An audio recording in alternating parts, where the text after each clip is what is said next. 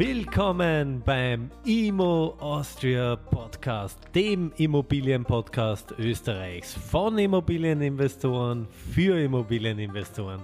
Lerne zielgerichtet, nachhaltig und gewinnbringend in Immobilien zu investieren. Freue dich auf spannende Interviewpartner. Mein Name ist Paul Zödi.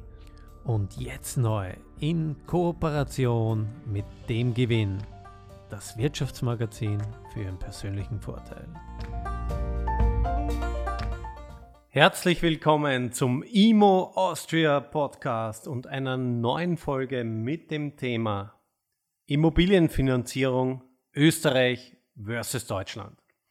In der heutigen Folge äh, möchte ich ein ganz, ganz wichtiges Thema mit euch aufarbeiten. Es gibt klarerweise viel, viel mehr deutsche Literatur zum Thema äh, Immobilienfinanzierung äh, und auch in YouTube, in den Podcasts und so weiter wird immer sehr, sehr viel von Vorfälligkeitsentschädigung, anfänglicher Tilgung, ja, Nebenkosten bei der Finanzierung und so weiter gesprochen. Und ich möchte mit diesem Thema mal aufräumen, Klarstellungen betreiben. Und was ganz, ganz wichtig ist, so viel schicke ich vorweg, die deutsche Finanzierung, das deutsche Finanzierungskonstrukt ist nur in sehr, sehr wenigen Punkten mit der österreichischen vergleichbar. Am Tagesende aus der ökonomischen Betrachtung heraus wesentlich anders. Was sind die wichtigsten Punkte? Die klassische deutsche Finanzierung sind zehn Jahre fix plus Anschlussfinanzierung. Was bedeutet das? In der Regel, wenn ich eine Investmentimmobilie kaufe, gewährt mir die Bank einen zehnjährigen Fixzinskredit mit Option einer Anschlussfinanzierung plus einer anfänglichen Tilgung, die ich mit der Bank vereinbaren kann. Ja, sagen wir mal Zinssatz 3%, Tilgung 2%. Vor einem Dreivierteljahr war der Zinssatz noch 1%, jetzt 3%, Tilgung 2%. Da sieht man gleichzeitig auch, wie eng die Finanzierungsstruktur mit der Steuerstruktur verzahnt ist, weil in Deutschland kann ich nach wie vor meine Investmentimmobilie, die ich privat halte, nach zehn Jahren steuerfrei verkaufen. Deswegen die klassische Finanzierung in Deutschland zehn Jahre, dann entweder Verkauf oder Anschlussfinanzierung. In Österreich, und das ist ganz, ganz wichtig zu wissen, schaut es wesentlich anders aus. Nämlich im Privatbereich, jetzt auch vor allem noch einmal äh, geschärft seit 1.8. durch die FMA Mindeststandards, Privatbereich maximal 35 Jahre Laufzeit. Bei der GmbH sind es in der Regel nur 30 Jahre. Das bedeutet, ich vereinbare in Österreich mit der Bank einen Kredit über eine Laufzeit, und jetzt bleiben wir im Privatbereich, von bis zu 35 Jahren. Was heißt das? Basierend auf dieser Laufzeit und dem Zinssatz, das ist ganz wesentlich, ergibt sich die anfängliche Tilgung. Ja? Und jeder, der weiß, die Annuitätendarlehen bleibt ja in der Regel gleich, wenn, vor allem wenn es fix verzinst ist. Aber die Zinsbelastung geht nach unten und die Tilgungskurve geht nach oben ja, über die Jahre hinweg. Ich glaube, das ist ganz logisch. Aber ganz, ganz wichtig, einer der wesentlichsten Unterschiede, ich kann mit der Bank nur über die Laufzeit ein Abkommen treffen, allerdings beschränkt mit 35 Jahren, nicht in der Regel über die anfängliche Tilgung bestimmen, so wie in Deutschland. Deswegen haben die deutschen Investoren, ja, ich kenne viele, die tilgen beispielsweise nur ein Prozent, deutlich positivere Cashflows. Was ganz, ganz wichtig ist, um das zusammenzufassen, Fazit, in Österreich kürzere Laufzeiten, höhere Tilgung, in der Regel geringere Cashflows. Deutschland kann ich das natürlich beliebig dehnen, hängt von verschiedensten Faktoren an. Bonität, Objekt, Eigenkapitalanteil etc. Äh, was aber wichtig ist, dass man merkt auch, wie eng die Steuerstruktur oder das Steuerrecht mit der Finanzierungsstruktur äh, verzahnt ist. Weiterer Unterschied, der Zinssatz. Zinssatz variabel versus fix. In Deutschland, wie gesagt, der fixe, das gängige Modell, der variable eher die Ausnahme. In Österreich hält sich das größtenteils die Waage. Es gibt unterschiedliche Statistiken. Die gängigsten ähm, ja, besagen, ca. 40% aller Kredite sind variabel, 40% fix und die restlichen 20% sind so ein Hybrid daraus, ja, also so teilweise fix-variabel gemischt. Nächster Unterschied, großes Thema Vorfälligkeitsentschädigung.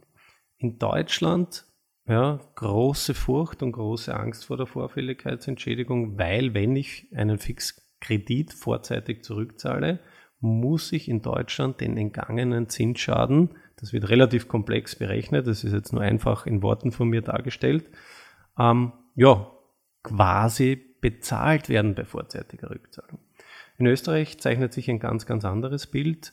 In Österreich ist die Regelung so, 1% vom Restwert des Darlehens. Das heißt, wenn ich 15 Jahre Fixzins habe und ich zahle es vorzeitig zurück, dann zahle ich auf den Restwert des Darlehens einen Prozent Vorfälligkeitsentschädigung. Ja, das heißt, wenn ich noch 200.000 Darlehen habe, zahle ich 2000 Euro Vorfälligkeitsentschädigung. Das ist weit weniger, deutlich weniger als den entgangenen Zinsschaden. Zusätzlich ist in der Regel in allen privaten Verträgen eine 10.000 Euro Sondertilgung pönalefrei jährlich drinnen, welche man natürlich auch nach oben verhandeln kann, wenn man intelligent mit der Bank verhandelt. Und auch die Vorfälligkeitsentschädigung kann man runter verhandeln bis zu rausverhandeln. Pfandrechtseintragungsgebühr ist in Österreich sehr, sehr teuer mit 1,2% auf die Darlehenssumme, meist noch mit einem Aufschlag hinten raus drauf. Ähm, Im Vergleich dazu in Deutschland spricht man in der Regel eher so bei den 0,5% geht das mit einher. Also da gibt es auch einen deutlichen Unterschied. Was äh, auch ein interessantes Konstrukt ist, in Deutschland, ich bin ja selber auch in Deutschland äh, investiert, wie ihr alle wisst, die sogenannte Schattentilgung. Was bedeutet Schattentilgung? Ähm, das ist vielleicht so ein bisschen vorweg vergleichbar mit einem Tilgungsträger, aber was heißt das in einem einfachen Beispiel? Ich zahle 3% Zinsen und tilge vielleicht 2%. Dann kann ich in Deutschland mit der jeweiligen Bank vereinbaren, dass ich nur einen Prozent tilge und das andere Prozent wandert in ein Sparprodukt, ja, in einen Fonds, in einen ETF oder sonstiges der Bank. Was natürlich, wenn man da einen breit gestreuten Fonds, der historisch gesehen, ja, nehmen wir mal so MSCI World mäßig was her, 7 bis 8 Prozent performt, durchaus extremen Sinn machen kann und eine interessante Tilgungsträgervariante darstellt. Ich habe in Österreich mit mehreren Banken gesprochen, äh, ist auf relativ äh, wenig Umsetzungsgegenliebe gestoßen. Es war sehr, sehr viel Interesse daran. Äh, bis dato kenne ich aber leider keine Bank, die eine sogenannte Schattentilgung durchführt. Ein Quick-Tipp zum Schluss, das war es jetzt ganz kurz, die wichtigsten Unterschiede. Es gibt natürlich viele, viele mehr, wenn man dann ähm, tiefer geht, ja, wenn man sich die ganzen Nebenkosten, Gebühren und so weiter das Ganze aufdröselt. Ich möchte das Ganze aber mit einem großen Quick-Tipp äh, schließen, aber zunächst noch ein paar ja, Denkimpulse, Denkanstöße euch senden. Der Zinssatz, vor allem der Zoll, Sollzinssatz, ist nicht immer das Wichtigste und Entscheidendste. In Zeiten wie diesen, ja, sage ich immer, know your bank and know your banker.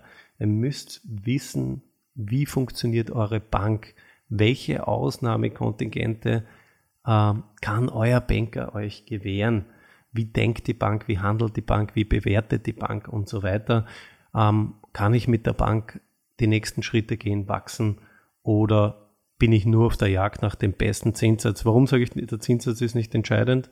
sondern es ist viel, viel wichtiger, ich sage wirklich viel, viel wichtiger auch, äh, abgesehen davon die Bank gut zu kennen, die ganzen Nebengeräusche, sprich Kontoführungsgebühren, Bearbeitungsgebühren, äh, Schätzgebühren, Löschungsgebühren etc., wie sie alle heißen, dort anzusetzen, auch bei dem Thema Sondertilgung und so weiter.